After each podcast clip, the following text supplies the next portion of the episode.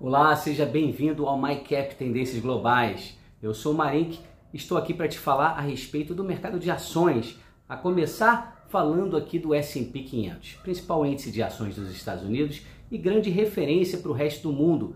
Nós aqui, que estamos no Brasil acompanhando o Ibovespa, a gente está sempre de olho no S&P. E o que aconteceu nos, nas últimas semanas foi um grande descolamento entre o que está acontecendo lá fora em particular nos Estados Unidos, e o que está acontecendo aqui dentro. Você naturalmente sabe por quê.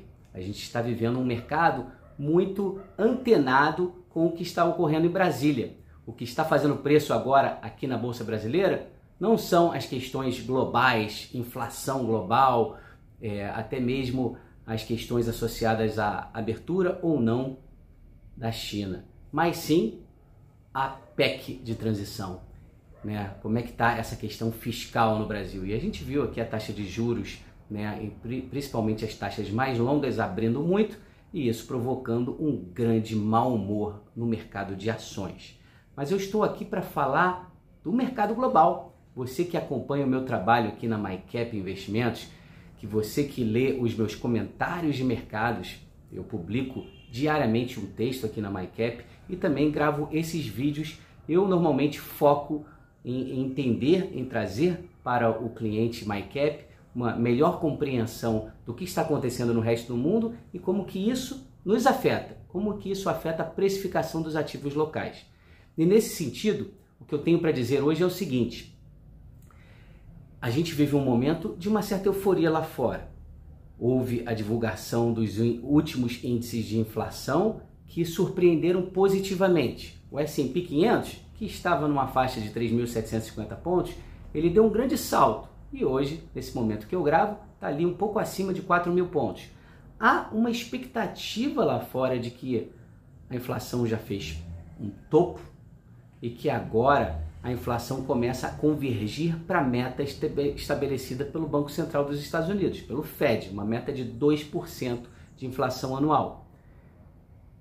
Assim, o mercado celebra e começa a fazer conta de em que momento o Fed irá reverter, fazer o que em inglês estão chamando de pivot, né, no que diz respeito à sua política monetária restritiva. Essa que provavelmente vai levar a economia americana a uma recessão. Há quem diga que possa ser uma recessão suave, um pouso suave, entre aspas, e há quem tema por uma recessão mais forte.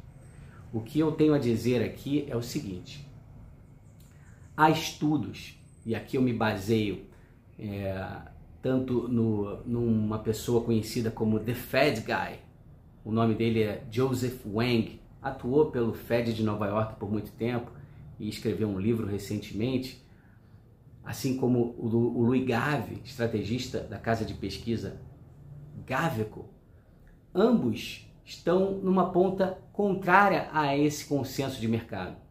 Ambos acreditam que essa inflação que se faz presente, ela será persistente. E o que é interessante é que eles trazem alguns argumentos interessantes. E são esses argumentos que eu quero discutir aqui. O argumento de Joseph Wang é de que nos últimos 20 anos a gente teve um um grande problema no que diz respeito à distribuição de renda nos Estados Unidos. A gente sabe que a camada mais rica, aquele 1% mais rico, ele está abocanhando um grande pedaço dos ativos americanos. Se antes abocanhava 17% dos ativos, hoje já está abocanhando 26%, 27%.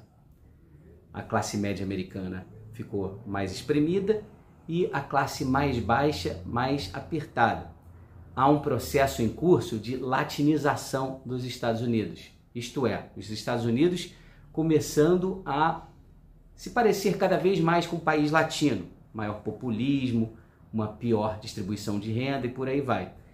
E uma coisa que é importante é que a política monetária tradicional, essa em que você eleva a taxa de juros com a expectativa de ter uma reação do consumidor né, uma reação mais que o, o consumidor vai ficar um pouco mais é, contido no seu consumo, né?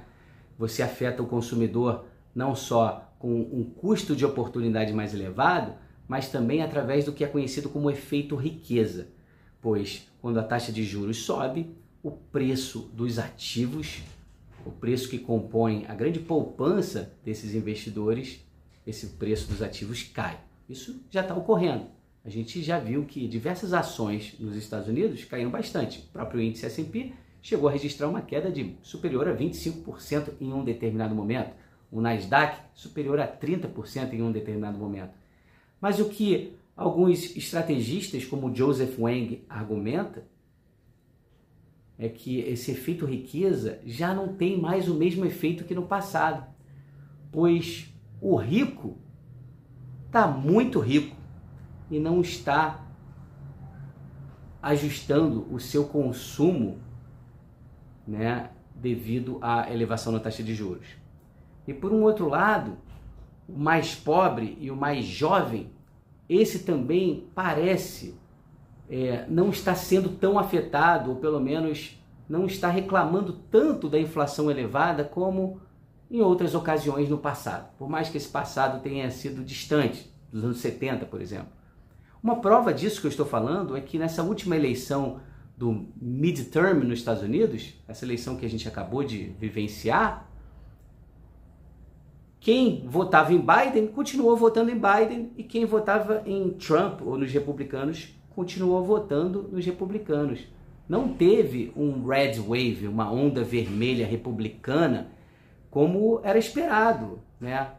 Aqueles que, que traziam uma, uma forma de pensar mais tradicional pensavam, diante de uma inflação mais elevada, o povo vai se rebelar e vai se rebelar através das urnas. Isso não aconteceu e não vem acontecendo.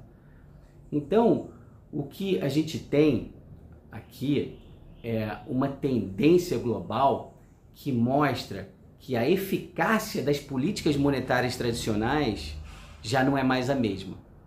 E isso pode fazer com que o Fed siga com uma postura mais restritiva, mais persistente por um período bem mais longo. É isso. Essa é a mensagem. Vamos pensar a respeito disso e refletir a respeito do comportamento que esse tipo de atitude pode ter aqui nos preços das ações brasileiras. É isso. Agradeço sua atenção e até o próximo vídeo. Um grande abraço.